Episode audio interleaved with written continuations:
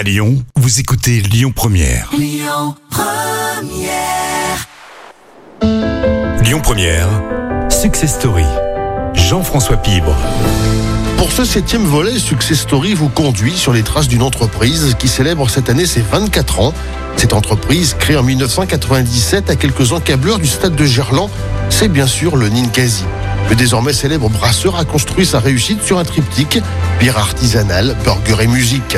Cette semaine, pour le dernier épisode de la série, Christophe Fargier, son président fondateur, revient sur un quart de siècle de succès, d'échecs, de doutes, de remises en question et surtout, il évoque ses projets et ses rêves. Vous avez conscience qu'en 2021, vous êtes aujourd'hui l'une des entreprises les plus connues du grand public à Lyon oui, je, pense que j'ai conscience qu'on est devenu une institution. Euh, moi, des moments, je, suis la, petite euh, souris qui écoute euh, et je vois des gens qui viennent au Ninkasi Gerland et disent bah tu vois ici c'est le Ninkasi Gerland et qui racontent l'histoire. Alors il y avait la fabrique qui était de bière qui était là, donc les gens sont fiers euh, de faire venir euh, des amis et découvrir Ninkasi et son histoire. Donc c'est une énorme satisfaction parce que euh, quand je suis arrivé, pour moi, une des institutions, c'était la brasserie Georges, parce que elle, a cette histoire aussi autour de la bière, de la gastronomie. Et le fait aujourd'hui, d'une manière différente, d'être devenue une, institution, c'est une énorme satisfaction. Et ça montre à quel point on a su s'enraciner dans notre territoire euh, et construire quelque chose de solide. En 1997, quand vous créez le premier, euh, vous imaginez ou pas ce que ça peut devenir. Non, très honnêtement, euh, quand on dit euh, t'as as été visionnaire, je, je le pense absolument pas. Ce qu'il y a de sûr, c'est qu'on on, on est, je suis quelqu'un d'ambitieux et, je suis entouré d'une de, équipe qui porte cette ambition, mais c'est une ambition collective. Et aujourd'hui, euh, on continue à être ambitieux. On a envie de devenir une belle marque nationale. Hein. Le, terrain de jeu aujourd'hui, c'est vraiment le national. Euh, on a envie euh, que ce développement, il, nous rende beaucoup plus efficace dans notre projet culturel. Hein. Une pépinière d'artistes qui grandit. Hein. Aujourd'hui, c'est quasiment une cinquantaine d'artistes qu'on qu continue à accompagner. On a envie que tout cet écosystème qu'on construit, eh ben, il grandisse à nos côtés. Aujourd'hui, on voit qu'on a la capacité, en grandissant, d'être beaucoup plus efficace sur des cré la création de filières, hein, euh, sur le houblon, sur le, sur le, le, le malt, les micro-malteries. Donc je pense qu'il y a encore de très belles choses qui vont s'écrire dans les années qui viennent. Qu'est-ce qui vous rend le plus fier? Moi, c'est vraiment l'équipe. C'est-à-dire qu'aujourd'hui, j'ai l'impression d'avoir une, j'ai une très belle équipe, c'est pas une impression autour de moi. C'est ce que je leur ai dit pendant la, la, crise, la crise Covid. Je leur ai dit euh, que je les trouvais géniaux, qu'on avait fait du super bon boulot. Et je leur ai dit, vous savez, si tout s'écroule, euh, je serai pas malheureux parce que je sais qu'ensemble, on sera capable de tout reconstruire. Est-ce qu'avec le recul, il y a deux, trois choses que vous dites, tiens, là, j'ai fait deux, trois bêtises? J'en ai fait plein de bêtises, mais plein d'erreurs, plein d'échecs.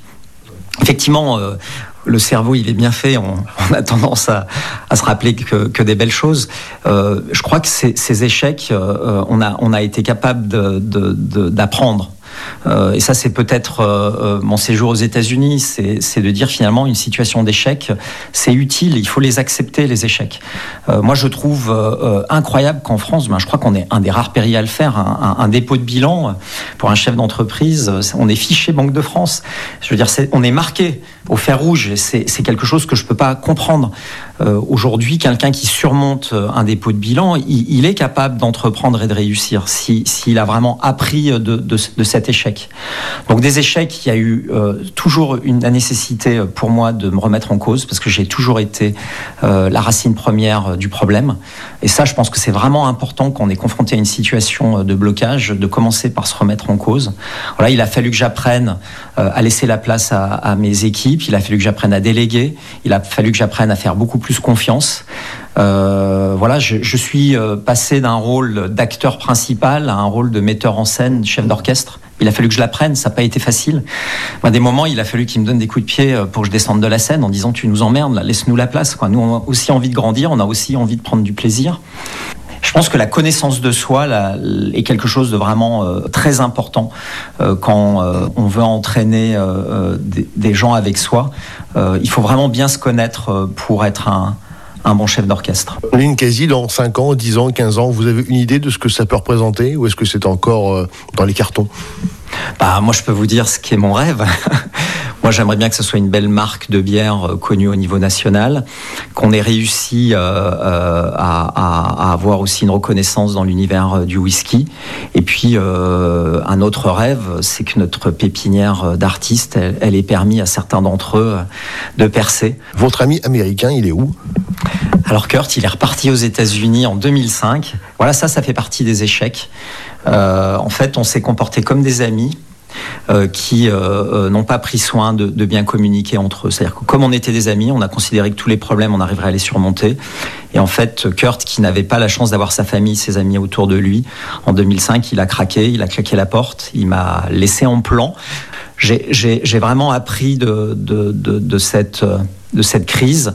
Voilà. Après, Kurt, il a, c'est quelqu'un d'intelligent. Il a rebondi. Il a, il a créé une très belle affaire euh, euh, sur la côte nord-ouest qui s'appelle Table Chef. Il aide des jeunes chefs talentueux à monter leur restaurant. Et euh, c'est le découvreur de, talents dans l'univers de la gastronomie sur la côte nord-ouest américaine. Il est revenu vous voir? Non, il m'a envoyé un très gentil message pour les 20 ans du Ninkasi pour me féliciter de, de, la manière dont j'avais fait grandir le projet, pour me dire qu'il était fier et heureux de, de ce qui s'était passé. Et je pense que c'était aussi une invitation à dire ce serait bien qu'on se revoie. Et... C'est peut-être à vous de prendre le billet d'avion cette fois. Exactement. Mais vous voyez, avec la crise Covid, ça a été un peu compliqué. Mais effectivement, j'ai bien l'intention d'aller le voir à, à Portland avant d'aller retrouver un jour son ancien ami de l'autre côté de l'Atlantique, avec qui il a fondé le Ninkasi, Christophe Fargier devrait s'employer à poursuivre le développement de l'entreprise, dont l'objectif est à présent de conquérir le marché national. Vaste ambition. C'était Success Story avec Sixième Sens Immobilier, l'immobilier à haute valeur partagée. Écoutez votre radio Lyon Première en direct sur l'application Lyon Première, lyonpremière.fr et bien sûr à Lyon sur 90.2 FM et en DAB+. Lyon Première